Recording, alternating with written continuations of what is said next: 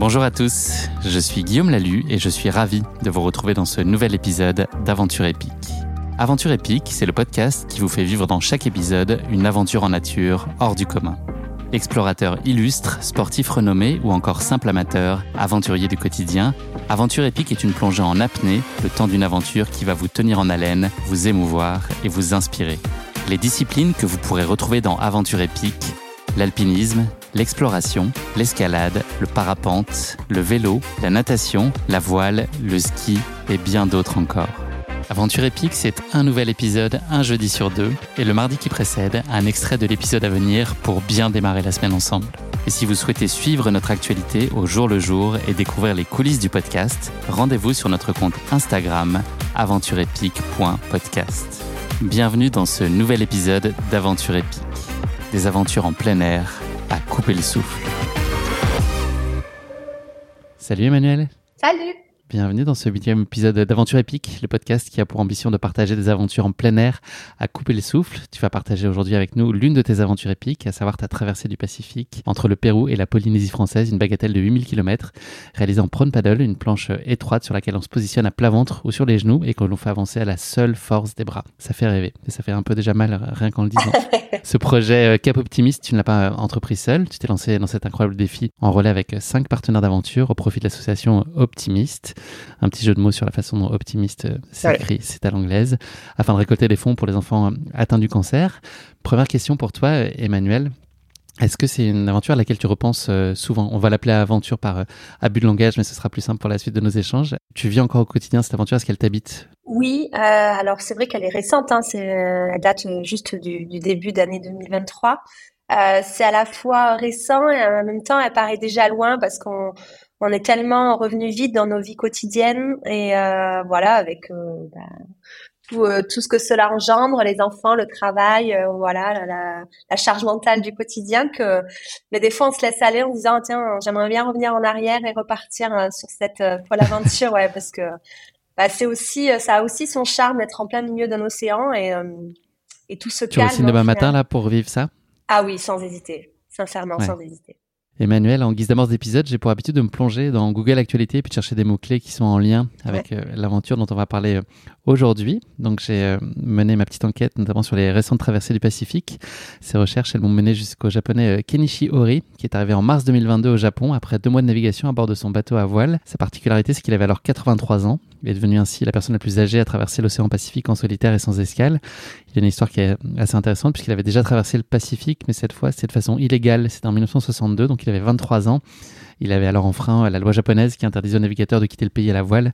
L'idée c'était de les dissuader évidemment d'aller entrer clandestinement dans d'autres pays, et notamment les États-Unis. Et donc voilà, il a confié suite à son arrivée que 60 ans plus tôt, il avait été constamment anxieux et stressé à l'idée de se faire prendre, mais que cette fois-ci c'était bien différent, qu'elle avait pu compter sur un large soutien populaire et puis sur un rassurant système de suivi et de radio sans fil qui a pu euh, l'accompagner dans ce projet-là.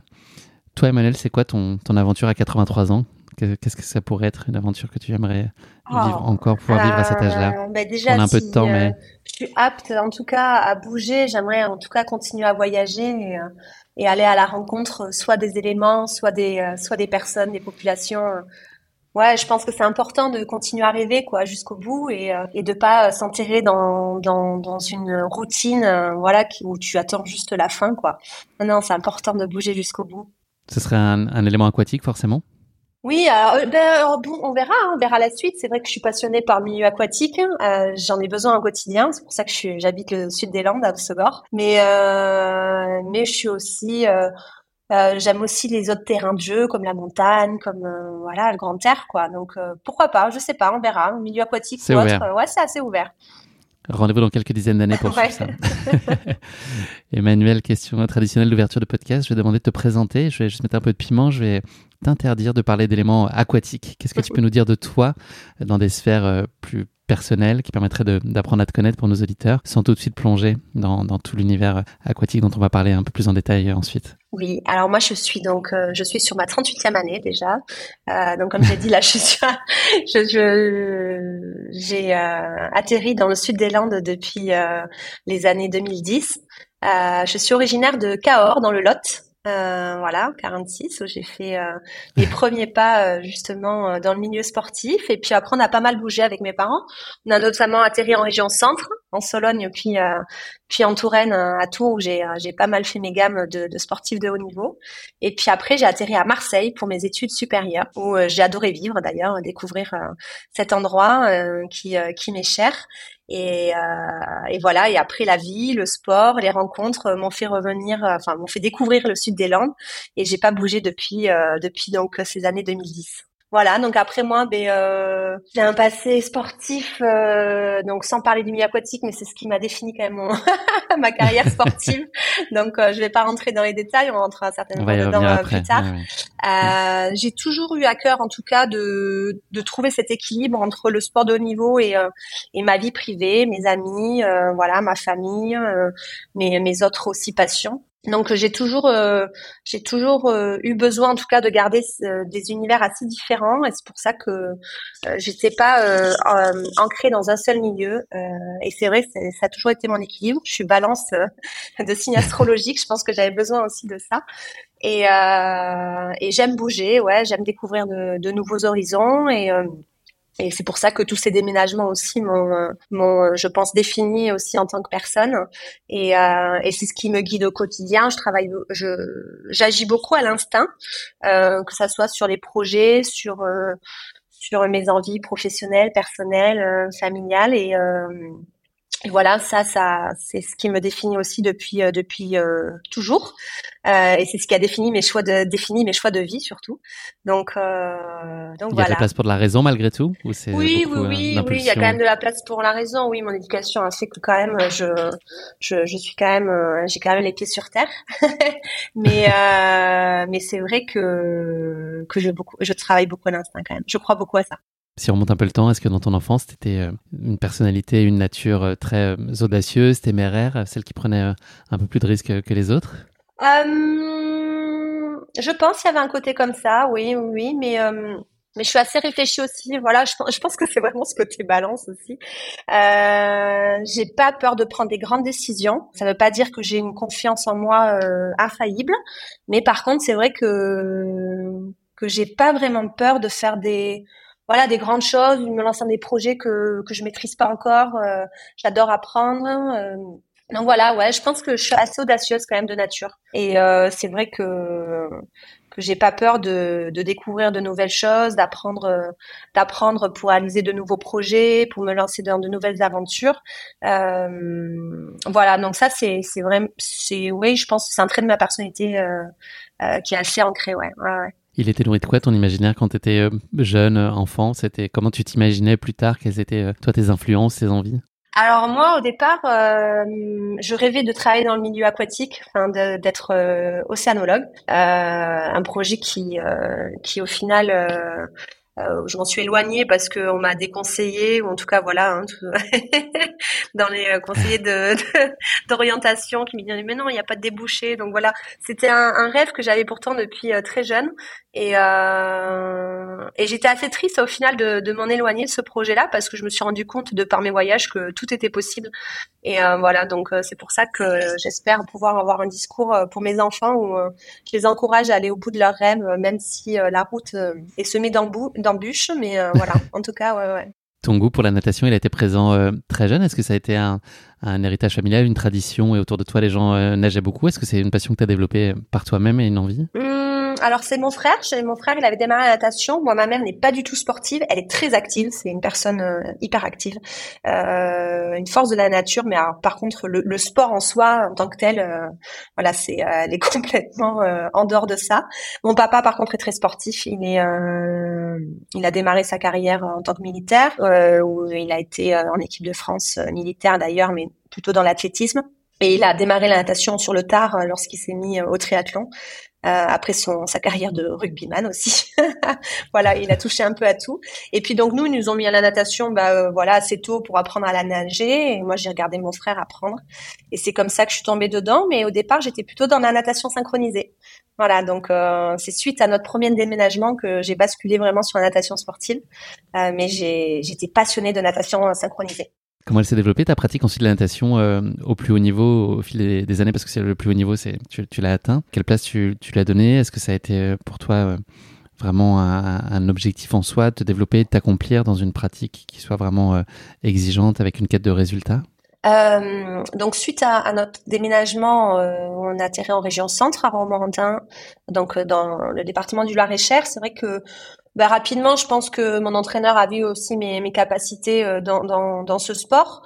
Euh, j'ai eu la chance aussi d'avoir des parents qui étaient disponibles et qui ont mis tout en œuvre aussi pour que pour que je puisse aller euh, ben, au bout de mes objectifs. C'est toujours dur quand tu es jeune de savoir si tu fais ça pour toi, pour euh, pour ton environnement, pour euh, je trouve que ça vient assez après, soit tu soit tu es vraiment très mature, très jeune, soit enfin voilà, personnellement, je pense que c'est c'est venu vraiment sur le tard.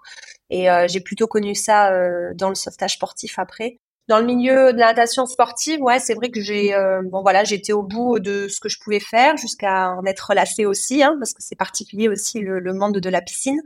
Euh, et puis, Elle venait de quoi la lassitude? C'était quoi le Tu trouvais plus de fraîcheur dans quoi? Dans les entraînements, dans les compétitions? Ou dans l'esprit de compétition? J'ai démarré l'entraînement le, quotidien très jeune aussi, donc euh, voilà, je pense que euh, dès la cinquième, euh, je, je, nageais deux fois par jour, ou j'ai démarré en tout cas le bi-quotidien.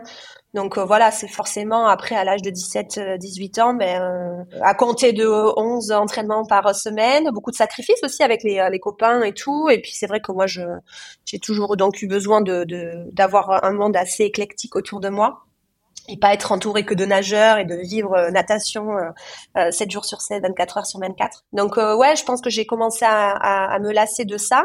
Et puis et puis je pense qu'au fond de moi, j'avais besoin de nature en fait, et que de nager simplement dans une piscine à compter les carreaux, ça me ça ne me convenait plus et c'est vrai que j'ai commencé à découvrir le, le, sauvetage sportif, le sauvetage côtier notamment à Tours, donc c'est assez improbable, mais euh, c'était grâce justement aux, aux maîtres nageurs de la piscine de Tours, qui étaient d'anciens rameurs d'aviron, de kayak en ligne et tout, qui avaient euh, créé donc euh, ce, ce, club de sauvetage sportif. J'étais en seconde là quand le, le club il s'est créé, et donc dès qu'on avait la pause, enfin la, la saison de natation qui était finie, ben, donc ça, ça durait un mois, un mois et demi.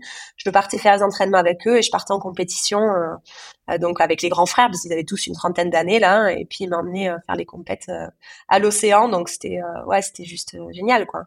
J'ai commencé à goûter au milieu océanique et à le découvrir aussi parce que je le connaissais pas non plus quoi. Hein. Ouais.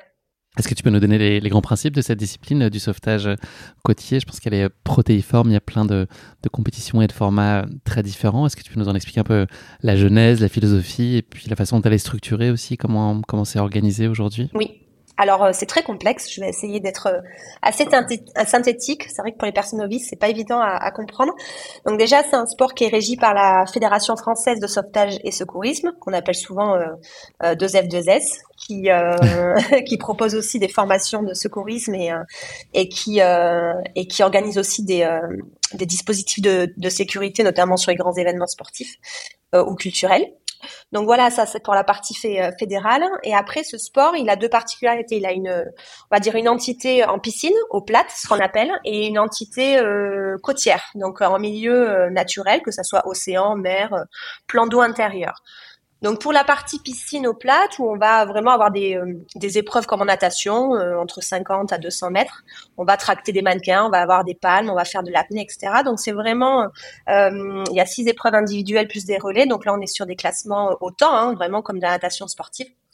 Euh, et puis après, pour la partie côtière, on va aussi avoir des épreuves individuelles, 6 au total plus des. Et là, on va être plus sur des épreuves qui sont liées à des actes de sauvetage. On va partir de la plage, on revient sur la plage à chaque fois. Quoi. Ça, est vraiment euh, toutes les épreuves sportives de, de ce sport en fait ont été imaginées par rapport à des actions de, de sauvetage professionnel. Donc, on peut avoir la nage en mer, euh, ce qu'on appelle la surf race qui est sur 400 mètres. On peut avoir la, donc la course de planche de, de paddleboard qui est sur 600 mètres. Euh, une course de kayak également, de surf ski sur 800 euh, mètres. Donc on est sur quand même des hauts niveaux d'intensité en termes de cardio, etc.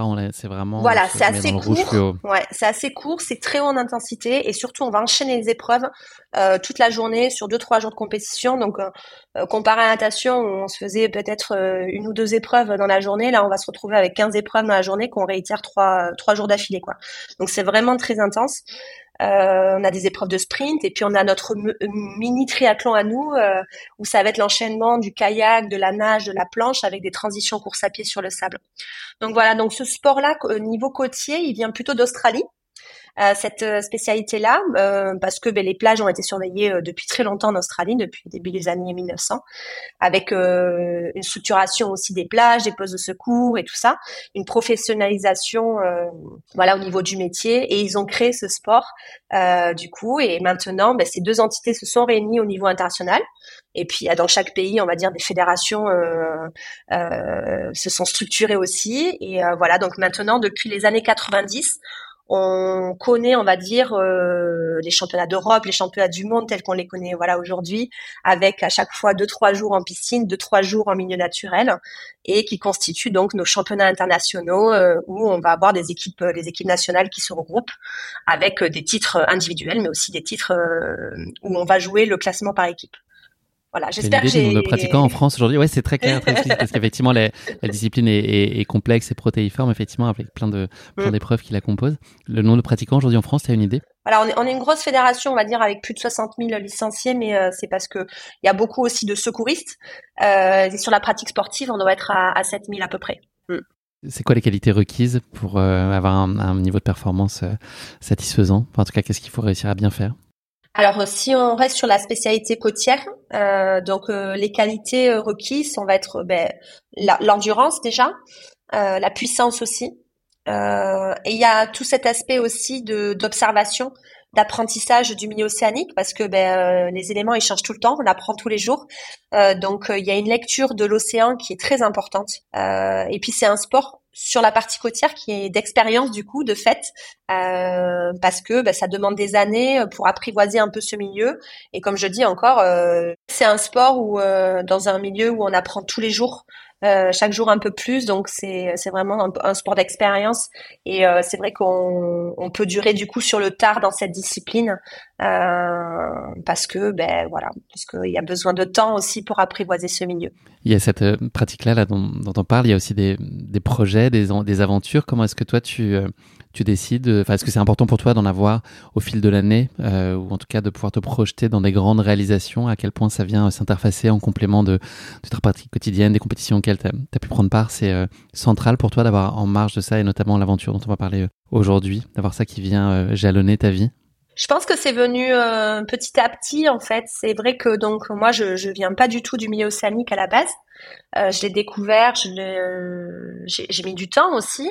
Euh, même dans ma vie, au final, le sauvetage est venu sur le tard. moi, je fais partie des, des, des anciennes générations où euh, le sauvetage a été un second sport en fait. Hein. Maintenant, il y a des écoles de, de, de sauvetage et jeunes ils démarrent à 4-5 ans, donc ça devient vraiment leur sport à part entière euh, très tôt. Pour moi, donc c'est venu très tard et c'est même seulement après mes études d'école de commerce à Marseille où j'ai même travaillé que la vie a fait que derrière, ben, je me suis retrouvée en, Australie toute seule. Une copine m'avait lâchée, on devait partir en voyage et je me suis retrouvée là-bas et puis bon, j'avais des connaissances qui étaient déjà euh, euh, sur place en train de s'entraîner. Moi, je n'étais pas du tout partie dans cette optique-là.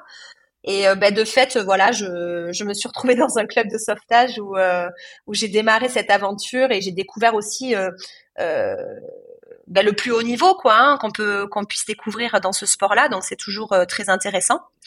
Et euh, et ben derrière ben euh, j'ai été piquée par euh, par derrière cette par par ce sport et et j'ai continué. C'est là où je me suis pleinement investie en fait dans dans cette discipline vraiment. Donc j'ai fait une saison en Australie après j'ai fait quatre autres saisons en Nouvelle-Zélande. J'étais la première française à aller m'entraîner là-bas en hiver en Nouvelle-Zélande et je tombais vraiment amoureuse aussi de ce pays. Euh, et euh, pour moi, ça a été une grande découverte. Hein. Euh, j'ai découvert des gens incroyables aussi. Et je revenais chaque chaque printemps pour me qualifier en fait en équipe de France. Et puis pour me consacrer pleinement aux échéances internationales. Donc ça, pendant une dizaine d'années, j'étais vraiment consacrée à ça, on va dire à cette carrière sportive telle que telle qu'on la connaît tous en France, voilà. Et et c'est après seulement que j'ai commencé à à, avoir des idées, des envies euh, de, de, de grand large, quoi. Et puis endurance aussi parce que je j'ai des j'ai des qualités d'endurance, que ça soit en, en eau libre, en rame, etc. Et, euh, et ça me plaît beaucoup aussi. Et puis je pense que c'est aussi l'âge hein, qui fait que derrière on s'oriente aussi vers euh, vers des distances aussi plus longues. Et, euh, et c'est venu comme ça, voilà, après euh, sur la fin de carrière. Voilà, j'avais envie aussi de d'autres choses et et puis aussi de sortir un peu de ce schéma de compétition tel qu'on le connaît. Euh, il y a quand même une pression, ça demande aussi beaucoup de sacrifices et puis au bout d'un moment, bah dans ta vie aussi de femme, tu as envie d'autre chose, quoi, de, plutôt que de continuer à t'entraîner deux trois fois par jour. quand ici dans les Landes en hiver il fait, il y a tempête, etc. tu vois, t'as envie d'autre chose. En tout cas, de le faire autrement en tout cas. Tu vois, de d'être plus dans euh, ce contact de l'élément plutôt que cette recherche de la performance. On va parler aussi euh, de, ta vie pro, qui est évidemment très structurante. Tu as créé ta structure en, 2015, Ocean Incentive. Est-ce que tu peux nous, en parler? Enfin voilà, quelle est, quelle est la proposition de valeur et puis voilà, l'accomplissement qu'elle te propose et qu'elle t'offre aujourd'hui? Oui, alors c'est vrai qu'en 2015, donc c'était euh, post championnat du monde en 2014 qui avait lieu en France voilà, c'était pour moi ma fin de carrière et j'arrêtais là. Et puis il était temps de me poser et, euh, puis de, de travailler, quoi, hein, tout simplement, parce que là pour l'instant je vivotais avec euh, mon, euh, mon brevet d'état. bon, je revenais chaque été, donc je travaillais un petit peu et puis je me consacrais aux compétitions. Puis j'avais quand même un diplôme de commerce en poche, donc euh, que j'ai pas fait tout ça pour rien. Donc voilà, j'ai commencé à me poser, à rechercher, et puis bon ben les Landes c'est pas très garni en entreprise. Euh, c'est pas évident de trouver du travail, euh, surtout dans dans mon domaine où j'étais dans la communication, l'événementiel, etc. Et puis voilà l'idée de de ben de lier, lier les deux en fait, hein, ma passion du milieu océanique, euh, euh, mon expérience du coup que j'avais acquise durant mon école de commerce et mes premières gammes à Marseille dans le milieu professionnel, ont fait que ben, je me suis dit ben, pourquoi pas créer ma propre structure euh, il y avait encore très peu de, ben, il y avait pas de structure encore euh, hormis le sauvetage et le surf qui proposait euh, euh, des activités aquatiques en tout cas au plus grand nombre, sans matériel. Voilà, moi j'étais vraiment dans, dans ce côté pur de la nage, de la marche aquatique, etc. Il y avait beaucoup de personnes qui avaient peur de cet océan parce que c'est vrai que voilà le sud des Landes c'est pas évident, hein, il y a quand même beaucoup de short de vagues et tout. Et il y a des personnes qui sont amoureuses de ce milieu mais qui osent pas y aller soit par euh, des expériences euh, mauvaises euh, quand ils étaient jeunes, soit ben, parce qu'il manque tout simplement de, de technique et de, de savoir-faire hein, pour rester en sécurité. Donc voilà, ça a été mon objectif de créer cette structure-là pour amener les gens, les former et les amener dans ce milieu pour qu'ils se fassent plaisir au quotidien et surtout toute l'année. Et puis je propose aussi des séminaires d'entreprise, j'organise des événements sportifs. Donc voilà, j'ai réussi, à, on va dire, à, à créer un joli euh, méli-mélo de, de ce que j'aimais faire. et puis, euh, et puis là, c'est ma dixième année, voilà, que je démarre, ma dixième saison, donc enfin, qui sont plus des saisons parce que je travaille à l'année. Mais euh, ouais, ouais, c'est. Visiblement, tu réponds à un besoin en tout cas.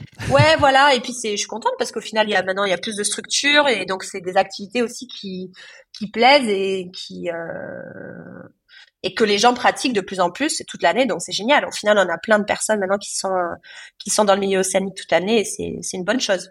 Déjà pour la sécurité. tu es aussi euh, jeune maman, tu as un compagnon. Est-ce que tu as trouvé le, juste équilibre entre tes différents engagements sportifs, tes engagements professionnels? Est-ce que tout ça est, est, bien à sa place là? Oui, c'est bien à sa place et euh, c'est pas tous les jours évident. je suis euh, de nature euh, donc bon, j'aime. Je, je, pense que je sais pas rester chez moi sans rien faire. Donc euh, voilà, ceux qui me connaissent savent que je suis euh, d'une nature hyperactive. J'ai besoin, j'ai besoin de beaucoup de projets. C'est vrai que la venue euh, des enfants, enfin des grossesses, est venue en parallèle du gros projet Cap Optimiste de cette traversée du Pacifique. Donc ça a été la trois années très intenses à tous les niveaux. On a connu les montagnes russes, hein, parce que voilà, sur notre première grossesse, on a perdu notre première fille. Et puis après, Lucie est arrivée derrière, juste avant le le grand départ, donc en avril 2022, et puis là de nouveau enceinte pour début mars, un petit un petit boy cette fois. Donc euh, donc voilà, ça a été euh, trois années assez intenses, ouais.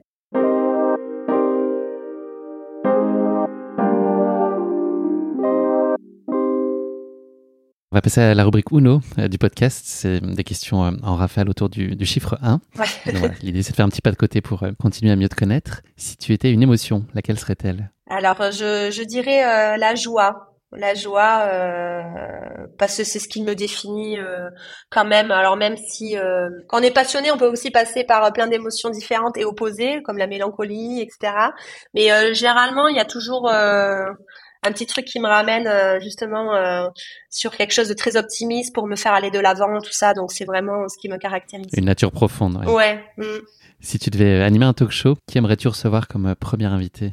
Ça c'est très dur comme question. Euh... Une personne avec qui tu rêverais d'échanger, vivant ou mort Ouais, alors je dirais plutôt vivant. Euh, je pense il y a des, des grands champions que j'admire comme euh, Federer. Euh, voilà, ça, je pense que euh, je, je, suis admirative des personnes qui sont non seulement euh, de grands sportifs ou sportives, mais qui ont derrière, qui émanent beaucoup de choses autour d'eux et qui emmènent toute une communauté vers voilà dans, vers le bon chemin en tout cas et qui qui inspire beaucoup. Mm. Ouais, puis l'idée de longévité, et puis effectivement d'être euh, touche à tout, quoi, de, de, ouais, ouais, ouais. sportive, mais de gérer aussi très bien l'après, placer ses pions aussi à côté. Ouais, et puis d'être une belle personne aussi, euh, voilà, mm. c'est un, ouais, ouais, je suis admirative de ces grands champions, ouais. Roger, si tu nous écoutes, euh, voilà, Emmanuel serait ravi de te recevoir dans son prochain talk show. si tu pouvais vivre dans un film pendant une semaine, quel film choisirais-tu? Le Grand Bleu. Comme c'est étrange. ouais, ouais, je, je, alors je, je maîtrise pas du tout l'apnée. Euh, toutefois, euh, j'adore être sous l'eau. Moi, c'est être, voilà, dès que j'ai besoin euh, de souffler un bon coup, c'est pour ça que je vais dans l'eau moi au quotidien ici, de par mon travail, mais aussi dès que je peux, que j'en ai envie. Voilà, et ce, ce milieu, en tout cas, immergé, me, me fascine. Mm. Et puis, euh, on n'est pas, pas si mal dans cette île, euh, en Sicile, hein, je crois, c'est ça, le film Ouais, exactement, ouais. Ça, fait rêver aussi comme cadre. Moi, je veux, bien y aller aussi une semaine. je suis pour.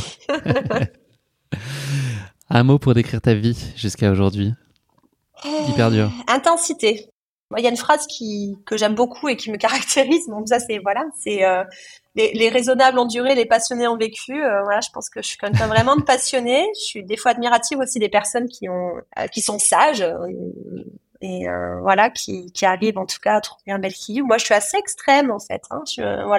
Mais bon, c'est comme ça. Il faut s'accepter aussi tel qu'on est. Et je pense que ma vie, ouais, elle est, elle est intense. Elle est intense. Mais je, je l'aime comme ça aussi. Hein.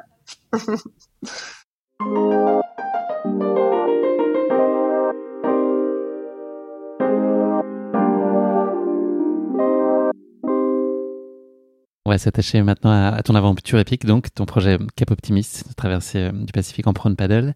Comment elle est née cette idée? Alors cette idée est née. Euh, bon, il y a eu plusieurs choses. Il y a déjà, euh, il y avait les filles, donc Steph et Alex, qui faisaient partie de l'aventure, qui avaient déjà traversé l'Atlantique en 2009 aux côtés de Flora. Mincier. Elles avaient fait aussi le. Qui sont des amis à toi, c'est ça euh, originalement Ouais, ouais, ouais. Et puis des personnes, euh, enfin que j'ai côtoyées en équipe de France pendant de longues années, quoi. Alors, Steph, c'était peut-être la génération juste avant. Alex, on s'est côtoyé pendant de longues années. Et Flora aussi. Alex et Steph ont fait le Cap Horn aussi avec Itziar, donc notre euh, coéquipière espagnole que j'ai côtoyé aussi sur les échanges internationales pendant très longtemps. en 2015. Et puis en 2019, en fait, j'invite les filles en Polynésie sur une compète qui s'appelle la Watermana. Et puis là, autour de, de quelques inanos, euh, on a commencé à, à, parler, à remettre le Pacifique euh, sur la table. Et puis on s'est dit pourquoi pas. En plus, on était vraiment, euh, on était au bon endroit pour en parler. Et, euh, et on s'est dit ça serait génial de, de pouvoir faire cette cette traversée là. Et, et on s'est inspiré du Kontiki en fait, qui étaient des explorateurs, hein, c'était dans les années 1940, où ils voulaient prouver en fait que le peuple polynésiens venaient euh, voilà venaient euh, de l'Amérique du Sud. Et donc on a repris cet itinéraire là et puis c'est comme ça que le projet est né. Donc fin 2019 puis on a commencé à doucement euh, le construire l'imaginer le penser le construire voilà au, début de l'année 2020 et puis et puis petit à petit voilà on est arrivé au bout. Non sans difficulté mais on y est arrivé. Spoiler vous avez réussi. Ouais ouais exactement c'était quoi ta, motivation profonde, ce, choix et cette envie? Elle était guidée par quoi euh, viscéralement? Euh, ben, pareil, il y a plusieurs raisons. Il y avait déjà ce bah, traverser un océan, c'est juste incroyable quand tu es passionné de, ce milieu-là. C'est c'est une chance, euh, une opportunité qu'il faut saisir. Donc ça, ça a été la première des choses. Voilà, te retrouver en plein milieu de cet océan, de ramer jour et nuit, Enfin voilà, c'est c'est des, des, des, sensations fortes que tu que tu vis pas tous les jours et que j'avais envie de que j'avais envie de vivre. Et puis après, euh, puis après, la vie a fait que aussi euh, j'avais besoin de, de, partir, je pense, euh, suite à la perte de, de notre première fille, Charlotte. Euh, donc j'étais dans le sixième mois de grossesse et, et voilà, tout a tout a été assez logique au final et tout tout a pris sens dans cette traversée, dans ce projet-là, au fur et à mesure. Est-ce que la, dimension collective et puis l'engagement associatif étaient indissociables de ce projet-là? Est-ce que c'était des éléments constitutifs de, de votre envie mutuelle? Oui, oui, oui, ça c'est sûr. Bon, déjà traverser 8000 km à la rame à la force des bras. Souvent les gens ils, ils, s'imaginent pas qu'en fait cette traversée, on est, on avait vraiment les bras dans l'eau quoi. Ils pensent souvent aux traversées solitaires où on est sur des embarcations euh, autonomes avec des pagaies, etc. Euh, non, c'est pas le cas. On a, on est sur une planche de sauvetage donc allongée ou à genoux comme tu disais, les bras dans l'eau. Donc, euh, donc euh, on a forcément besoin d'un bateau d'assistance parce qu'on n'a pas, on avait juste des, quelques éléments de sécurité dessus, mais forcément on avait besoin d'un bateau d'assistance à côté. Et euh, donc euh, euh, de le faire collectivement, ce projet, c'était indispensable déjà parce que seul on n'aurait pas pu le faire. et puis après, c'est ce qui, je pense, c'est ce qui nous définit aussi dans le sauvetage. On n'évolue jamais seul. Quand on est sur un poste de secours, sur une surveillance de plage, etc. Euh, t'es pas grand chose tout seul. C'est en équipe que tu évolues, c'est en équipe que tu vas sauver des gens. Pareil dans notre sport, on va chercher des titres individuels, mais on est une équipe, euh, on est un club, on va jouer toujours les points pour le club, pour l'équipe de France, etc. Donc, euh, donc voilà, je pense que hum, c'est aussi ce qui nous anime. Moi, individuellement, je pense que j'aurais jamais fait une traversée en solitaire. C'est pas, c'est juste, c'est juste que ça, c'est pas quelque chose qui m'anime, qui me, voilà, c'est pas, c'est pas une envie, un besoin en soi. Par contre, de le partager, Là, voilà, là c'est ce qui rend vraiment le projet intéressant et ce qui crée des souvenirs entre nous aussi, quoi, à vie, quoi. Donc ça c'est euh, assez dingue. Et puis après, le projet solidaire avec l'association, oui, c'est venu assez naturellement parce que c'était euh, suite à la traversée du Cap Horn, euh, donc Steph et la chef de projet Alex Lemuel qui avaient donc créé l'association Optimiste pour accompagner au départ les les femmes atteintes de cancer du sein à à, se réaliser à travers un défi sportif pour euh, pour rester physiquement et mentalement euh, en forme. Et parce que Steph avait été touchée par le cancer du sein, donc voilà, l'association s'est créée naturellement. C'est ouverte à d'autres maladies chroniques et aussi aux hommes. Et puis là, nous, ce projet, on avait à cœur, euh, vu qu'on était déjà trois trois mamans parmi les rameuses, de ben, d'ouvrir cette association, d'ouvrir ce programme d'accompagnement sportif aux enfants malades. Voilà, parce qu'on s'est dit, ben personne n'est à l'abri et que et que voilà, peut-être que voilà. c'était important pour nous, c'était important pour nous. Et puis et c'est ce qui a rendu aussi ce projet euh, hyper riche parce que derrière euh, euh, on n'a pas seulement fait ça pour créer un exploit et puis pour battre un nouveau record mondial, mais on l'a fait pour les enfants, on a on a réussi enfin il y a une communauté d'enfants qui est incroyable, on avait des mails tous les jours, des, des vidéos, des photos, enfin c'était dingue quoi. Et et ouais, ouais, ouais, tu te dis que tu que tu fais ça, euh, tu fais tu fais ça pour une communauté et euh, pour quelque chose qui te dépasse assez, en fait. Et donc en plus, tu peux plus revenir en arrière parce que du coup, tu t'es engagé. Euh... donc c'est non non c'est c'est beau ouais, c'est beau ce qu'on a vécu. Au-delà de, de, votre vision euh, et de vos envies euh, partagées, est-ce que l'idée c'est d'avoir une équipe qui soit aussi euh, complémentaire? Là, vous étiez six rameuses. Je ne sais pas si tu veux peut-être présenter brièvement là, les, les cinq rameuses qui étaient avec toi sur, sur ce projet, et puis peut-être l'équipe aussi au sens plus large sur le bateau. Je pense que c'est peut-être le moment aussi de, de planter le décor. Est-ce que l'idée c'est d'aller chercher des, des, tempéraments qui soient compatibles, mais aussi des, des zones ou des expertises qui, qui peuvent fonctionner aussi bien ensemble pour couvrir un peu tous les besoins d'un tel projet? Mm. Oui, oui, ben c'est à la fois effectivement. Donc, euh, si on, commence avec le groupe des cirameuses, euh, c'est vrai que c'est important d'être complémentaire, mais à la fois quand même avoir quelque chose qui nous relie. Euh, on a quand même tout euh, donc ce tempérament de de d'avoir agi pour notre sport, d'avoir agi pour pour pas seulement notre petite personne et, et, on s'est tout impliqué au final dans notre sport et c'est pour ça que derrière on s'est aussi choisi, on se connaissait, euh, on connaissait aussi nos tempéraments assez optimistes, d'aller de l'avant, etc. c'est important aussi de rigoler hein, sur des moments comme ça, sur des expéditions parce que c'est dur. Hein. donc il faut aussi un peu de légèreté. souvent on nous disait que voilà on n'arrêtait pas de blaguer ou on rigolait de choses un peu graves, mais mais c'est important aussi. Euh, c'est ce qui nous permettait aussi de de garder un peu de légèreté dans tout ça et euh, et comme disait euh, Dormesson voilà vivre c'est pas grave faut rire de ça.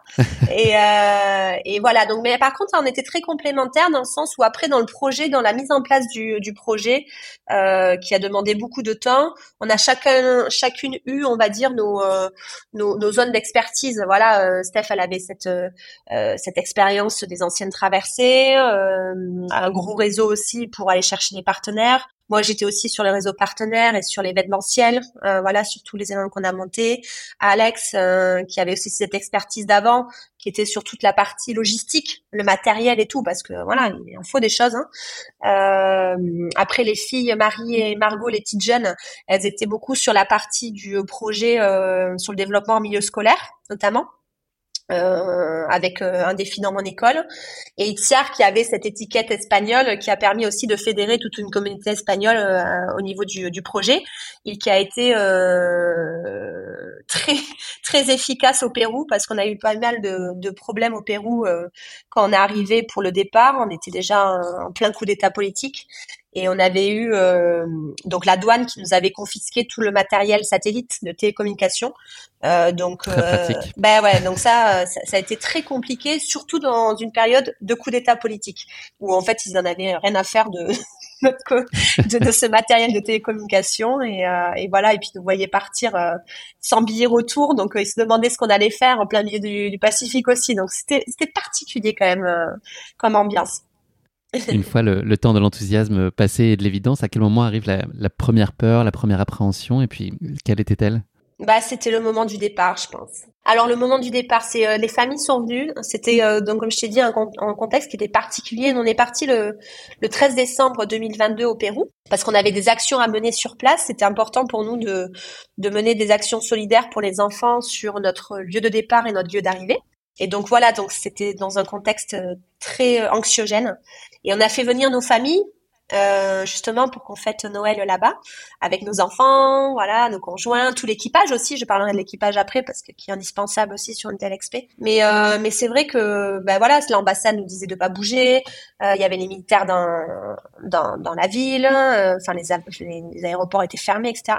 Donc c'était assez anxiogène comme euh, comme période. Et puis voilà, tu vois, as, déjà une grosse pression de partir sur une telle expédition. Euh, c'est une expédition qui est pas anodine, hein. tu sais pas ce qui va se passer en plein milieu du, du Pacifique, donc euh, tu as plein de scénarios qui peuvent euh, qui peuvent arriver. Et puis en plus de ça, assez tard là de ce que j'entends en tout cas. C'est pas quelque chose qui a pu perturber ta préparation ou sur lequel tu as eu des angoisses avant de partir. Ça a été vraiment au moment où ça devenait très concret. non, ouais, ouais, ouais, parce qu'avant en fait déjà euh, tout s'accélérait. On avait vraiment la tête dans le guidon. Euh, la dernière année là, donc cette année 2022 a été très dense sur le projet. moi aussi personnellement, enfin entre la naissance de Lucie, mes projets professionnels, j'avais plein d'événements à organiser sur cette année-là. Enfin voilà, ça a été vraiment une année. Euh, je me suis mis en mode machine et j'ai pas trop réfléchi. Et puis on s'est beaucoup préparé aussi euh, mentalement. Hein. On a fait euh, des sessions individuelles, collectives. Donc voilà. Derrière, je, en fait, à aucun moment je me suis laissé, je me suis permise d'avoir un doute, de remettre en question le projet. Jamais. Et puis on a on a eu la chance aussi chacune d'avoir un environnement familial qui, euh, qui était propice à justement à, ne pas dévier de notre chemin. Donc euh, merci à, nos hommes qui vraiment nous ont soutenus jusqu'au bout. Mais c'est important hein, parce qu'il y avait beaucoup de pression. Euh, sociale aussi, tu vois, en tant que femme, en tant que maman, de laisser, euh, de partir, de laisser les enfants ici. Enfin voilà, donc euh, c'est important. T'as pu lire de, de l'incompréhension, voire même du jugement dans le regard des autres sur cette euh, oui. décision-là? Ouais. ouais, ouais, ouais, il y en a eu, ouais, ouais, ouais. Et c'est à ce moment-là qu'il faut être euh, très bien entouré. Voilà, c'est important. Tu as parlé euh, de la préparation mentale, tu as commencé à toucher ça du doigt. Toi, sur quel euh, levier tu avais envie de travailler sur la prépa physique? Je pense que tu avais toutes les clés euh, de par ton héritage. Est-ce que là, du fait du côté très atypique de ce projet-là, c'était quoi, toi, les, barrières ou les choses sur lesquelles tu avais envie, en tout cas, d'être accompagné, de, questionner, d'en parler, de formuler? Ouais. Donc, sur la prépa mentale, c'est vrai que physiquement, je m'inquiétais pas. Le corps est assez bien fait. Et il a prouvé d'ailleurs sur l'expé.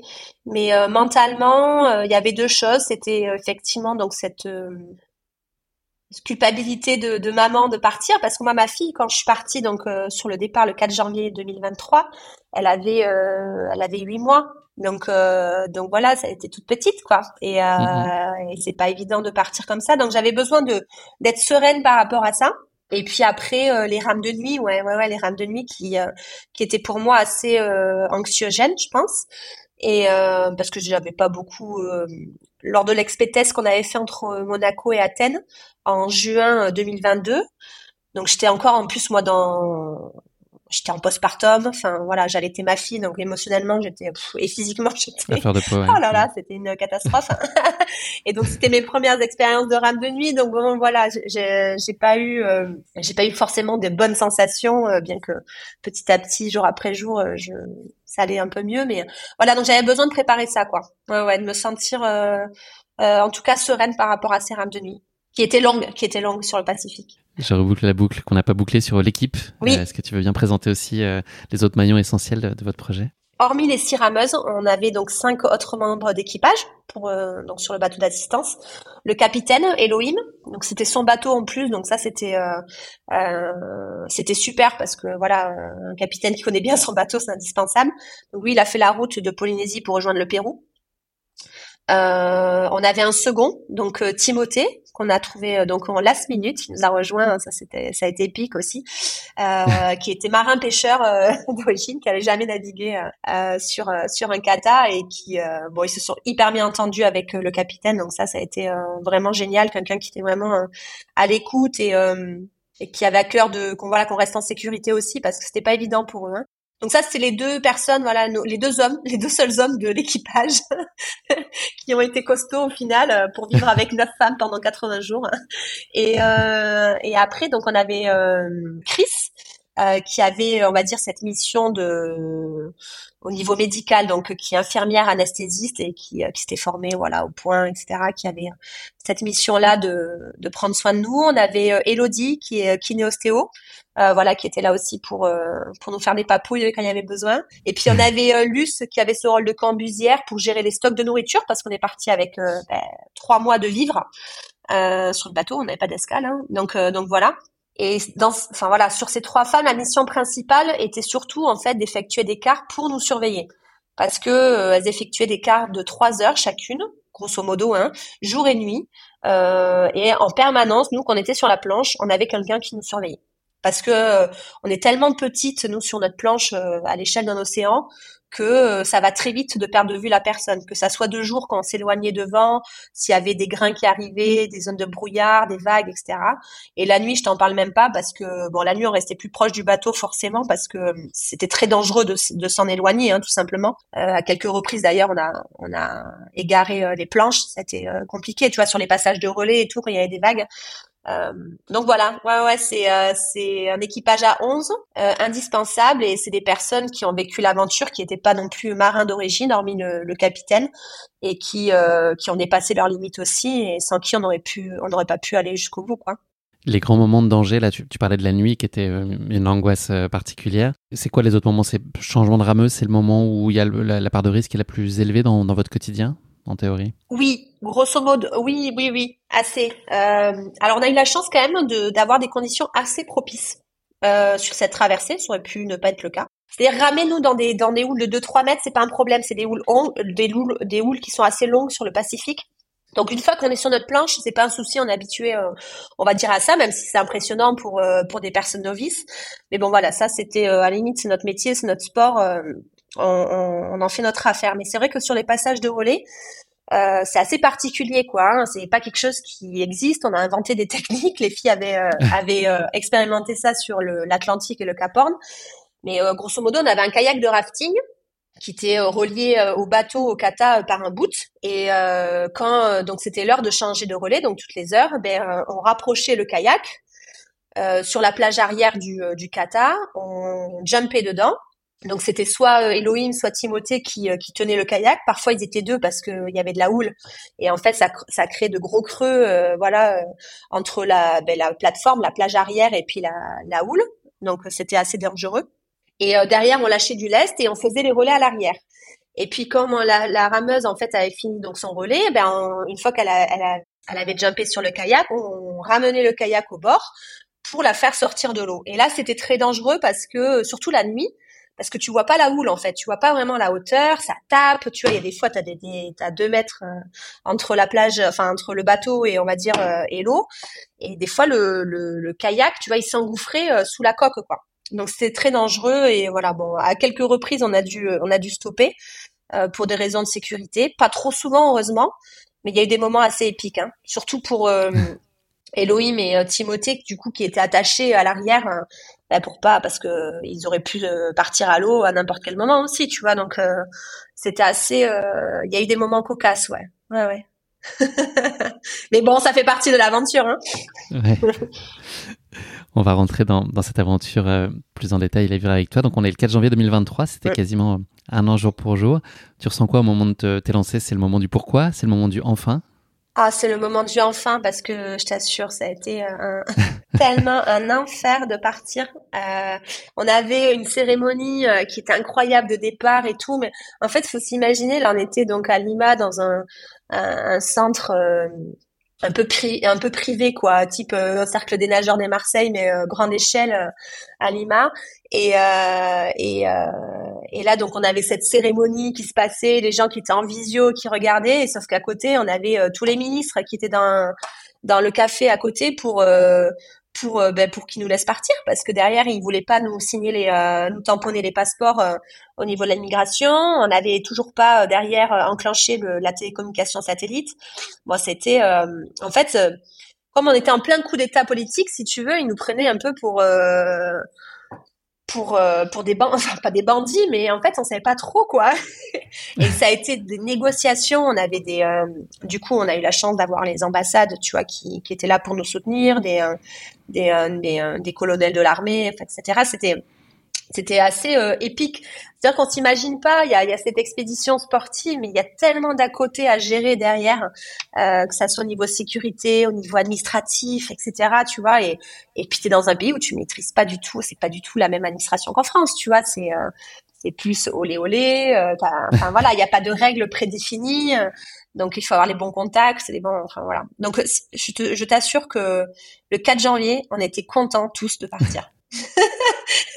parce que ça, a été euh, très anxiogène comme euh, voilà comme comme une période ces derniers jours quoi, hein, juste avant le départ. Mm.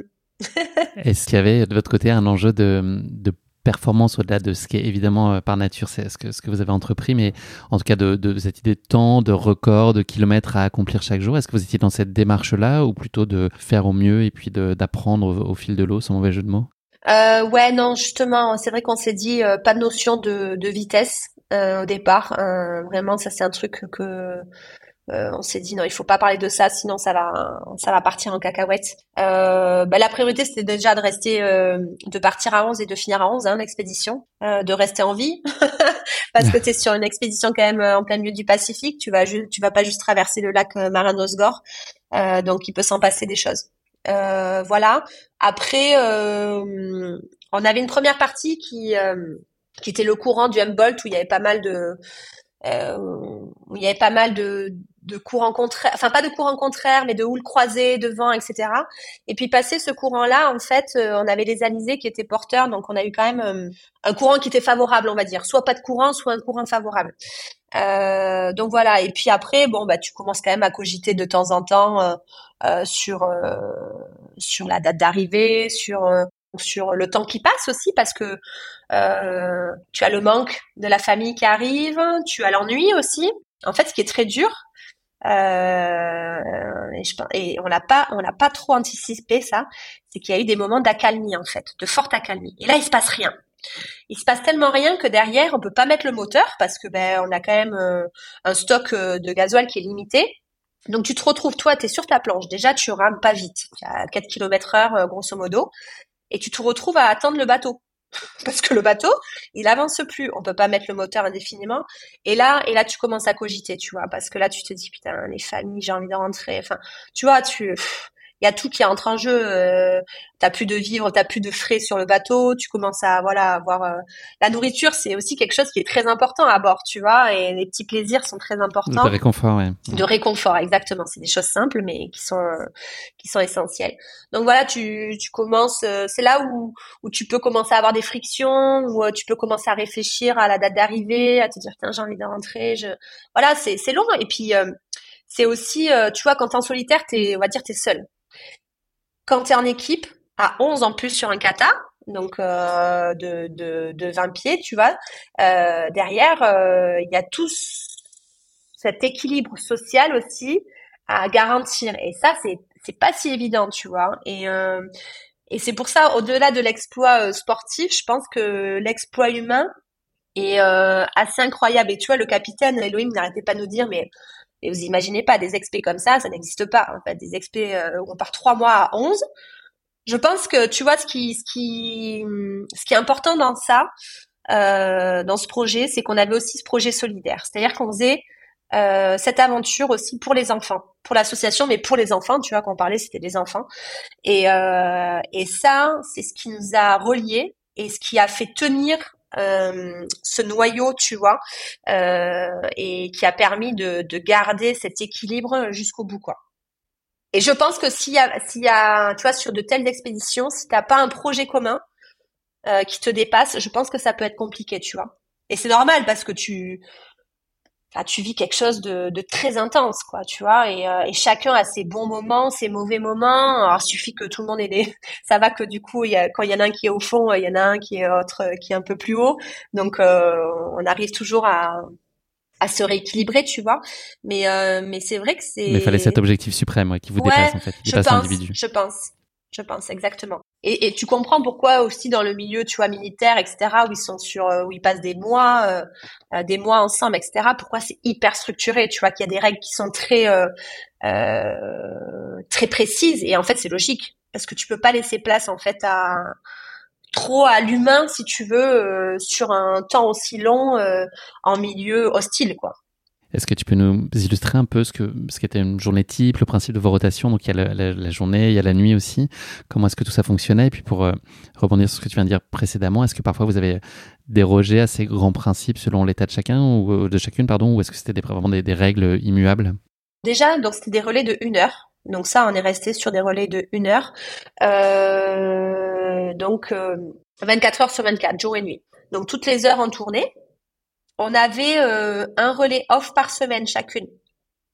Donc euh, dès que, on va dire selon les conditions, ou s'il y avait quelqu'un qui, euh, bon, ce qui est arrivé très rarement, hormis au début avec le, le, mal de mer, mais dès qu'il y avait une pause qui pouvait durer plus d'une heure, en fait, on prenait le point GPS et on revenait au point GPS.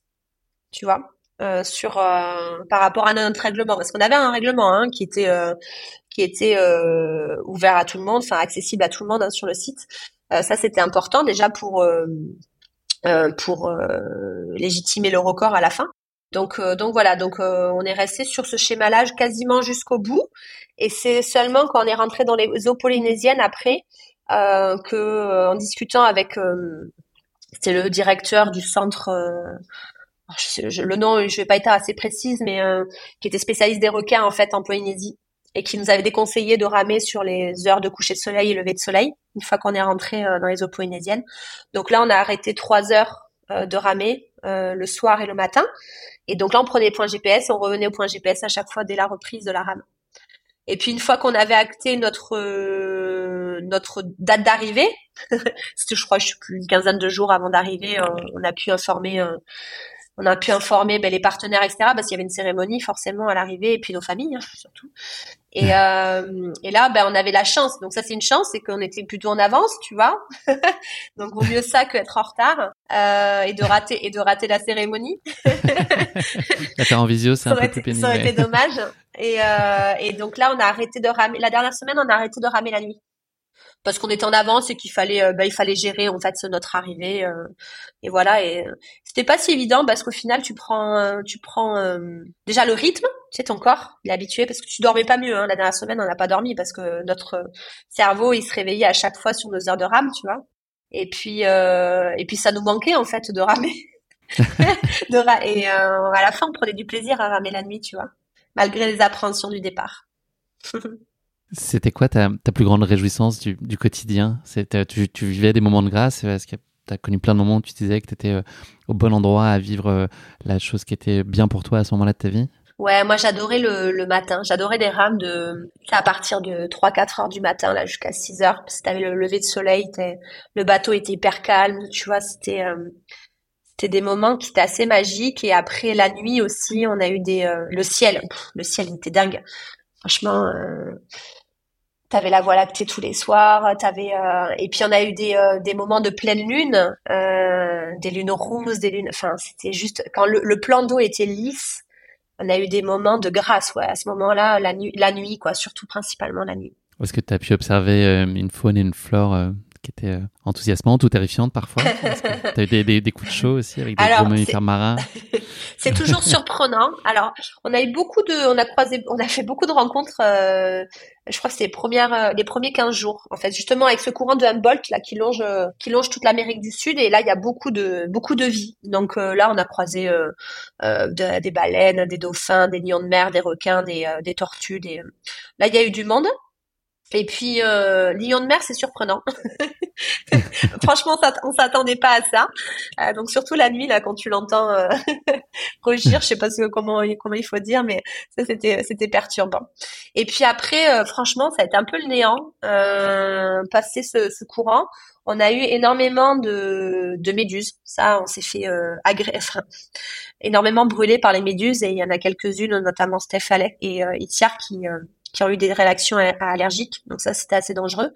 Euh, donc c'était des physalis en plus. Hein. Les physalis, font partie des plus dangereuses. Hein. Euh, euh donc là, à chaque relais, on se faisait brûler, je pense, et on avait énormément de poissons volants la nuit. Incroyable. Non mais on se faisait attaquer, mais par des des centaines de poissons volants. Ah non, mais c'était incroyable. C'était impressionnant. Ils étaient attirés par la lumière. Tu sais, on avait la frontale, on avait une lumière euh, sur la planche. Et en fait, ça sautait de partout. Mais je t'assure que c'était, en fait, c'était dangereux parce que ils arrivaient, ils se prenaient dans la coque du bateau, et ça, ça rebondissait sur nous, on s'en prenait dans, dans le visage et tout. C'était et puis ils vont vite, tu vois, ils vont vite et tu les vois pas, tu les vois pas arriver. C'était euh, c'était assez impressionnant. Voilà, bon ça, ça a duré des milliers de kilomètres, hein, je t'en passe, parce que ça, ça a duré longtemps. et puis après, euh, dans les eaux polynésiennes, on a eu on a eu quelques rencontres, mais pas tant que ça, euh, hormis ce, cet état de grâce à l'arrivée juste avant euh, à l'arrivée de la passe de Moréa. Et là, on a eu un, banc de dauphins, mais euh, on n'a pas eu des dauphins depuis là. C'était, enfin, dès qu'on est rentré dans les eaux polynésiennes, on n'a jamais vu de banc de dauphins, tu vois. Et là, ils sont arrivés, mais juste euh, pour nous accompagner, tu vois, vraiment pour passer la passe. C'était, euh, c'était le mana, ils disait là-bas, ouais, ouais, ouais. Franchement, mm. c'était beau. Mm. On n'en a pas parlé. Question très pratico-pratique. La température de l'eau, c'était quoi? Alors, on est parti à 7-17 à peu près. Et puis on arrive à 30. Donc euh, en termes d'équipement, du coup, on, a, on avait euh, prévu pas mal. On avait prévu euh, ben, des grosses combis hein, au départ, intégrales, chaussons, gants, euh, parkas d'hiver. Et puis à la fin, on était en maillot ou en lycra. on avait une combinaison intégrale aussi pour se protéger du soleil que notre partenaire nous avait fait sur mesure. Et donc voilà, c'est vrai qu'on avait un, un, une grosse diversité d'équipements. Est-ce que tu as senti, toi, euh, forcément une, une, fatigue physique au, fil des, semaines? Est-ce que tu as commencé à être euh, éprouvé, avoir des, voilà, des, zones euh, très inconfortables? Ou est-ce que globalement, le, ton corps a bien tenu et la, façon dont la rotation était orchestrée et puis vos, préparations de chacune ont fait que c'était relativement constant dans, dans, le physique pour chacune? Alors, le, premier mois, je dirais, c'est le mois où on a, on a le plus souffert, les filles. Euh, pour prendre le rythme, tu sais, ton corps, et voilà. Donc, tu commences à avoir des douleurs. Je pense au bout de 15 jours, on a commencé tout à avoir des douleurs, euh, que ça soit des tendinites, des, euh, des placements, tu vois, un petit peu vertèbres. Enfin voilà, chacune on a on a chacune soit mal euh, des, des faiblesses au bas du dos, soit aux épaules, soit au cou, tu vois. Moi c'était plutôt épaules et, et cou parce que j'ai des tendinites euh, qui datent depuis des années, hein, qui ont jamais été complètement guéries avec la natation. Et, et voilà. Et donc là ça ça a duré peut-être une quinzaine de jours chacune. Et puis après, euh, et puis après ça part. Et en fait, c'est là où je te dis que le corps, il est, euh, il est incroyable, quoi. Tant que le mental il tient, euh, physiquement, je pense qu'on peut faire des prouesses, quoi. C'est, euh, c'est assez dingue. Il s'habitue à tout, en fait. Ouais, ouais, ouais.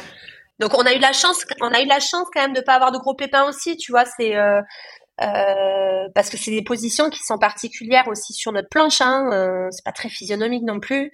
Et, euh, et c'est pour ça qu'on est resté sur des relais de une heure en fait. Les filles sur l'Atlantique, elles avaient fait des relais de deux heures, je crois, une heure et demie la nuit et deux heures en journée. Et, euh, et on a voulu faire une heure parce que c'était quasiment le double de kilomètres, tu vois. Et il valait mieux, tu vois, il fallait ménager notre monture quoi pour tenir jusqu'au bout parce qu'on aurait pu très bien démarrer à ce rythme-là, mais est-ce que derrière euh, on aurait tenu? Ben je sais pas. Donc euh, je pense qu'il fallait euh, jouer là pour le coup la sagesse de, de garder des relais de, de une heure où on savait que tu vois nous sur tous nos entraînements c'était une heure et demie, deux heures, donc une heure on sait qu'on le tient. Il n'y a pas de pas de problème là-dessus. Et puis derrière, je pense que c'est ce qui nous a, ça a été une bonne décision, je pense, de départ. Est-ce que tu as connu des moments de découragement pendant cette aventure? Oui, il y en a eu. Le hein. mental qui décroche. Ouais, ouais, ouais, il y en a eu.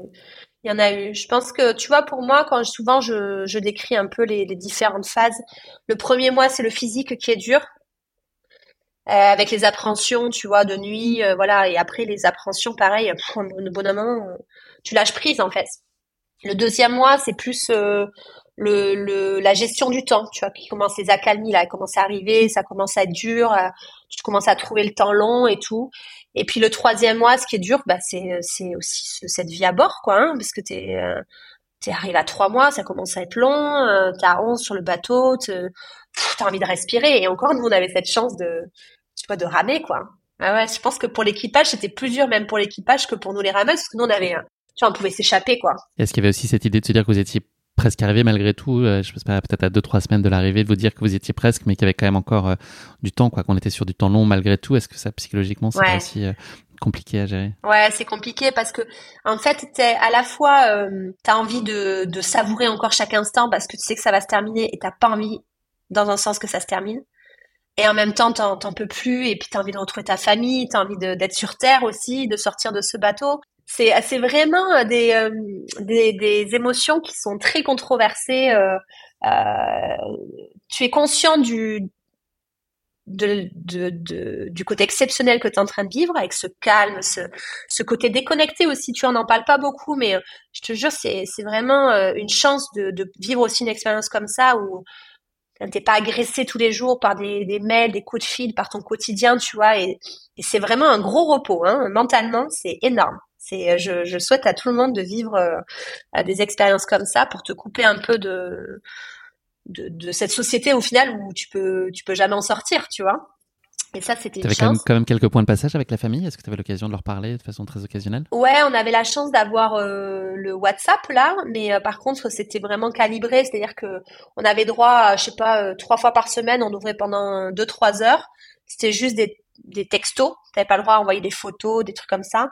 Et puis euh, t'avais droit à une petite euh, vidéo ou visio de 30 secondes euh, euh, tous les 15 euh, 15 jours, trois semaines. Enfin voilà, donc c'est ce qui était dur, c'est c'est pas tant pour les conjoints ou les familles, c'est plus pour les enfants, je trouve. Ça a été dur pour pour, pour nous les mamans, ça a été, c'était pas évident, quoi. Et puis moi, je, je savais que ma fille, elle grandissait, elle évoluait vachement. Tu vois, alors j'avais une, j'avais cet juste, euh, ouais. ouais, j'avais peur, tu vois, qu'elle marque, qu'elle marche avant d'arriver. J'a- J'avais peur de pas être là pour ses un an, tu vois, c'était le 6 avril. Euh, on arrivait le 25 mars. Bon, voilà, c'était des, voilà, c'était des petites appréhensions. Bon, je m'étais préparée mentalement, hein, à rater ces événements-là, mais, mais voilà, j'avais à cœur quand même de, de pouvoir les vivre si j'avais l'occasion de les vivre. Ouais. Tu viens de le dire, vous êtes euh, arrivé le 25 mars euh, 2023 à 10h02 sur la plage de Temae à Moorea. Votre euh, traversée arrive à son terme après 80 jours. C'est quoi ton, ton émotion dominante à ce moment-là? Est-ce que c'est de la fierté, du soulagement, euh, une impatience euh, absolue de retrouver les tiens? Ouais, je pense que c'est c'est vraiment une, une énorme satisfaction déjà euh, de d'avoir été au bout de l'aventure, tu vois. euh, Et, euh, et c'est dingue comme dès que tu arrives, toutes les choses euh, futiles euh, euh, ou qui prenaient des proportions énormes sur le bateau, euh, s'effacent. Dépaysé. Ah non, mais incroyable. Et euh, ouais, je pense que tous ensemble, on a été euh, vraiment euh, fiers et satisfaits de de d'avoir été au bout ensemble aussi, tu vois, parce que parce que c'est collectivement qu'on a réussi à faire euh, à, à, à vivre cette aventure jusqu'au bout. La cérémonie d'arrivée a été juste incroyable. On a été entouré par par plein de de vades. Pff, Il y avait toutes les familles. C'était euh, franchement c'était énorme. Et puis on a eu euh, les familles, les amis qui sont venus. Tu vois, c'est pas un déplacement anodin la Polynésie quoi. Ça c'est quand même euh, onéreux. C'est quand même euh, et puis de voir que toutes ces personnes-là qui nous étaient chères sont venues nous voir à l'arrivée. C'était franchement, c'était dingue. C'était dingue et ouais, ouais, c'était vraiment que du bonheur, quoi. Est-ce que c'est un moment que tu as pu redouter aussi ces retrouvailles? Je pense notamment à ta fille, à toute cette joie, mais est-ce qu'à côté de ça, il y a aussi une forme d'appréhension et d'inquiétude de comment ça va se passer, comment vous allez vous retrouver euh, l'une l'autre et puis euh, avec les tiens plus généralement? Ouais, alors euh, moi je m'étais préparée avec ma fille parce que quand je suis partie sur l'expé test, tu vois, elle avait deux mois à peine. bon, on est parti que 15 jours, mais bon, à deux mois quand t'allaites, tu vois, c'est compliqué. Elle m'avait boudé à la fin à l'arrivée, tu vois. c'est vrai que contrairement aux enfants de, de Alex et Steph qui sont un peu plus grands, tu vois, 5-6 ans, on va dire qui euh, qui avait déjà cet enthousiasme de retrouver maman moi elle comprenait pas quoi. Clairement euh, j'étais devenue euh, euh, quelque chose d'étranger à la fois que je que je connais tu vois je connais les odeurs mais bon tu vois je j'appréhende quand même. Et donc je m'étais je m'étais préparée au fait que tu vois elle pleure ou qu'elle veuille pas venir dans mes bras et ça a été le cas d'ailleurs. Donc euh, donc euh, voilà. Et on a attendu d'être vraiment tous les deux ensemble, enfin tous les trois ensemble, tu vois. Après, euh, une fois qu'on s'est posé en chambre, tu vois, à l'hôtel pour pour se retrouver. Et, il y a eu un, ça a eu un côté mignon au final. Ça a pris quelques jours à se réapprivoiser. Moi, j'avais tous les, les automatismes pardon à, à, retrouver parce que ceux d'avant ben n'étaient plus d'actualité. Et puis elle elle avait besoin aussi de, de retrouver ses marques avec moi et puis euh, et puis qu'on retrouve nos marques à trois aussi. Donc tu vois ça a été des beaux moments au final tu vois de retrouvailles. Votre aventure, elle s'est pas arrêtée là puisqu'il y avait un, engagement fort, on l'a dit pour l'association, un bilan qui a été, euh, je pense, on peut dire très satisfaisant. Vous avez récolté, je pense, 400 000 euros de fonds qui ont été euh, levés, donc ce qui est un très beau succès. Euh, l'histoire, elle s'écrit ensuite donc dans les écoles. Il y a de la distribution de livrets. Vous êtes allé aussi euh, à l'hôpital de Papette. Enfin, voilà, c'était important aussi de prolonger et de, et de redonner, de partager cette aventure oui. au plus largement possible. Ouais, ouais, bah oui, c'était, euh, ça faisait partie de nos engagements hein, de départ. Donc, on avait effectivement quelques jours de d'action sur place avant de, de pouvoir pleinement retrouver nos proches. c'est vrai que donc sur ce projet solidaire, on avait trois axes. Euh, on avait donc euh, le projet euh, scolaire, donc un défi dans mon école, où on encourageait donc les enfants à, relever un défi sportif collectivement avec leurs leur professeurs. On avait donc le projet d'accompagnement à travers le défi sportif, qui est, on va dire, le l'âme de l'association, hein, voilà. et puis on a développé des totems aussi, donc c'est des des gros modules en fait de sport interactif euh, que tu peux mettre donc au sein des, euh, des hôpitaux dans les services oncopédiatrie et donc on a livré notamment un totem euh, du coup à l'hôpital de Papeete. Et ça c'était génial. Ouais ouais, c'était super. Ouais, ça c'est c'est pareil. Ça fait partie aussi de la satisfaction qu'on a eu aussi à travers cette aventure tu vois. C'est que oui oui tu arrives à traverser 8000 km c'est génial pour c'est un rêve que tu réalises pour toi, pour ta famille, pour tes enfants, et puis après derrière, euh, tu fais aussi rêver des gens. Tu sais, tu vois, c'est c'est ça qui est important aussi. Et puis tu as tout ce projet solidaire où derrière, tu arrives vraiment à concrétiser les actions que que tu as imaginées, et ça c'est génial, quoi. Elle a changé quoi cette aventure pour toi Là, c'est quoi les manuels d'avant et d'après? Qu'est-ce qu'il y a Quel curseur ont bougé? Hum, Je pense que ça te donne, euh, ça t'ouvre le champ des possibles vraiment, euh, euh, tu vois, de vivre de telles aventures, de, de partir de rien et de d'arriver à ça. Et puis, c'est, c'est, euh, ça serait intéressant, tu vois, de, de lister, euh, tu sais, tous ces, toutes ces personnes qui partent à l'aventure comme ça, ou sur des projets, euh, où tu as un projet aussi solidaire à côté en parallèle, de lister déjà avec toutes les actions que tu dois mener. Et c'est, c'est assez incroyable parce que tu apprends, en fait, tu apprends sur tout, quoi. et, et tu te dis, à la fin, quand tu reviens derrière, tu te dis, putain, mais comment on a réussi à, à faire tout ça, quoi. Et on y arrivait, tu vois, on y arrivait. Et, je pense que du coup, ça te, ça te montre à quel point des aventures comme ça, ça te montre, ça te démontre aussi à quel point tu, euh, tu es capable de, de, faire de grandes choses, tu vois. Il faut pas te limiter dans, dans tes rêves, dans tes projets, dans tes challenges. Et à partir du moment où il y a de la volonté, euh, euh, il y a de l'envie, euh, il y a de l'optimisme aussi parce que bah voilà, il faut rester optimiste aussi quand mais quand ça se passe pas bien. T'as beaucoup de barrières aussi, hein. C'est pas euh, comme ça. Euh, tu vois, lever 400 000 euros parce qu'en fait au final c'est quand même 800 000 euros, hein, plus de 800 000 euros qu'on a levé parce qu'il y a toute la partie expédition. Le financement. Oui. Et, euh, eh bien, on, on s'est pris quand même quelques portes hein, aussi hein, au départ. Hein. Et jusqu'au bout, hein, jusqu'au dans les dernières semaines, tu vois, on n'avait pas bouclé encore le projet, donc il faut pas lâcher quoi. Mm.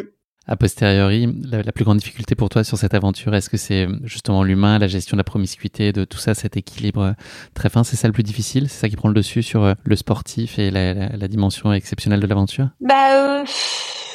Oui, je pense. Tu sais, au final, les relations humaines, c'est ce qu'il y a de plus difficile à gérer. Hein.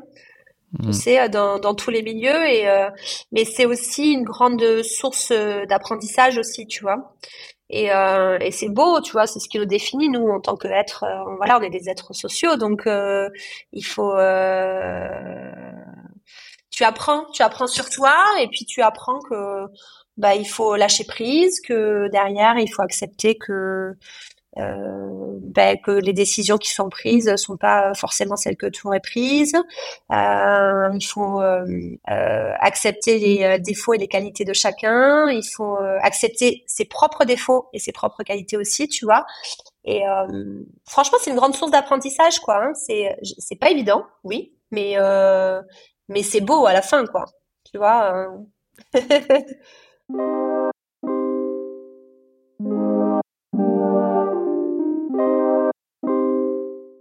Merci beaucoup Emmanuel. Euh, une rubrique classique qui arrive en fin de podcast, c'est le, kit de survie. Je vais te demander euh, trois choses ou trois idées, trois pensées qui sont euh, selon toi indispensables pour espérer mener à bien une telle aventure. Qu'est-ce qu'il faut avoir soit dans son bagage personnel, soit physiquement, concrètement pour espérer réussir une telle aventure?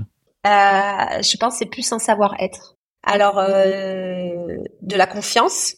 Il faut, il faut rester confiant en soi, euh, euh, dans le collectif, dans ton projet, dans ton projet initial, tu vois. Pas commencer à cogiter euh, dans tous les sens. de la patience, beaucoup de patience. Et, et quand même du chocolat. c'est important. Moi, en tout cas, pour moi, c'était très important. ça, ouais, ça, important somme, ça somme de l'expédition. Oui, ça, oui. C'est sûr. Ouais, de la confiance et surtout beaucoup de chocolat. Oui. Est-ce que c'est euh, important pour toi, là, si on parle d'avenir, d'avoir toujours un coup d'avance sur des projets, tout de suite te reprojeter sur autre chose? Est-ce qu'au moment où tu fermes la porte là, de, de, ce, de, cette, de cette expédition, de cette aventure, même si elle est euh, ancrée en toi et qu'elle vit encore malgré tout avec ce que vous avez réalisé, est-ce que tout de suite, il faut euh, penser à l'après et, et, et reconstruire et rentrer dans un nouveau cycle qui va te mener vers une réalisation? C'est une très bonne question. Je, je pense qu'il n'y a pas de, de bonne ou de mauvaise réponse. Euh, ça dépend des personnes. Tu vois, déjà, je pense que nous, on est encore sur, euh, on est encore sur l'expé, quoi, mine de rien. C'est encore frais. Euh, mm-hmm. On n'a pas fini les actions. Euh, tu vois, on est en train de, de certainement, on aimerait sortir un livre jeunesse, tu vois, pour pour raconter notre épopée. donc voilà, on n'a on pas fini nos actions. Il y a un temps de digestion aussi des projets. Hein. Tu sais, il est long. Nous, ça faisait trois ans qu'on était dessus, plus cette année, on va dire post post expé. Et euh, il faut euh, il faut digérer tout ça. Il faut aussi laisser le temps aux familles, aux proches de digérer aussi parce que ça a été beaucoup de sacrifices pour eux aussi. Donc il, faut aussi euh, euh nous euh, leur laisser la, possibilité de, s'épanouir aussi dans leur propre projet. Tu vois, de leur laisser la place. Et, euh, et voilà. Et après, je pense que ça dépend de chacun. C'est-à-dire qu'il y en a qui vont peut-être se satisfaire d'une telle aventure et puis d'autres qui vont avoir envie de, de nouvelles. Ça, donne envie quand même, ça donne quand même envie de, de repartir quand même. je, je dois avouer que oui, bah oui, en plus quand ça se passe bien, mais mais même je pense que cette adrénaline que tu as, que tu, tu vis, que tu ressens, c'est euh, je veux dire être au contact de ces éléments naturels, c'est juste euh, c'est juste incroyable, tu vois, on est on est je pense qu'on est quand même fait pour ça aussi. Donc euh, non non, ça donne envie. on verra, mais il faut, faut, laisser un peu de temps de digestion, je pense. Ça viendra en temps voulu. Oui. J'ai une dernière question pour toi, Emmanuel. Euh, c'est une phrase à compléter, euh, classique là aussi dans le podcast. L'aventure, c'est trois petits eh ben, euh, c'est la vie. Hein. Tout simplement, c'est bateau, mais, mais je pense que je pense que c'est ça. Je pense que la vie est faite de plein d'aventures qu'on doit vivre et faire de sa vie une aventure, c'est bien. Ouais, exactement. Ben oui, oui, mm. oui, tout à fait. Ouais, ouais, ouais. Mm. Merci beaucoup Emmanuel pour euh, nos passionnants échanges et puis nous avoir fait ainsi euh, traverser le Pacifique à, tes côtés, à, à, vos côtés toutes les six. Bravo pour cette euh, très belle réussite qui a été sublimée quand même, il faut le dire, par le sens que vous lui avez donné en portant à la fois la lumière et puis en amenant des fonds à une cause qui est aussi essentielle que l'accompagnement par le sport des personnes qui sont confrontées au cancer et puis ici plus particulièrement les enfants. Donc voilà, ça donne beaucoup de sens et ça sublime si besoin encore cette, cette grande et belle aventure. Je souhaite beaucoup de plaisir dans tes prochains projets parce que je ne crois pas me tromper en me disant qu'il y en aura d'autres. C'est pas encore tout à fait le moment, mais il y en aura d'autres. Donc, sois sûr qu'on va les suivre avec euh, beaucoup d'attention. Merci encore, en tout cas, pour euh, ta disponibilité, Manel. C'était un grand plaisir. Et puis, je donne rendez-vous à nos auditeurs dans, deux semaines pour le prochain épisode d'Aventure Épique. C'est gentil. Merci, Guillaume. À bientôt. À très bientôt. Bye bye. Merci d'avoir écouté cet épisode. Si vous l'avez écouté jusqu'ici, c'est qu'il vous a probablement plu. Alors n'hésitez pas à noter le podcast et rédiger un avis sur votre plateforme d'écoute favorite. C'est essentiel pour soutenir ce travail indépendant. Et pour être sûr de ne manquer aucune aventure épique à venir, n'oubliez pas de vous abonner sur votre plateforme d'écoute habituelle. Cela ne vous prendra que quelques secondes et ça change beaucoup de choses pour le podcast. Merci pour votre soutien et pour votre fidélité. Et rendez-vous dans deux semaines pour vivre ensemble une nouvelle aventure épique, évidemment. Et si vous voulez vibrer d'ici là avec des histoires de course à pied hors du commun, courez écouter mon autre podcast, Course épique.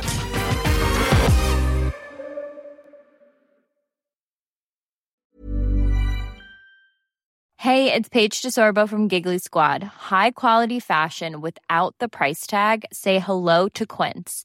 I'm snagging high-end essentials like cozy cashmere sweaters, sleek leather jackets, fine jewelry, and so much more. With Quince being 50 to 80% less than similar brands.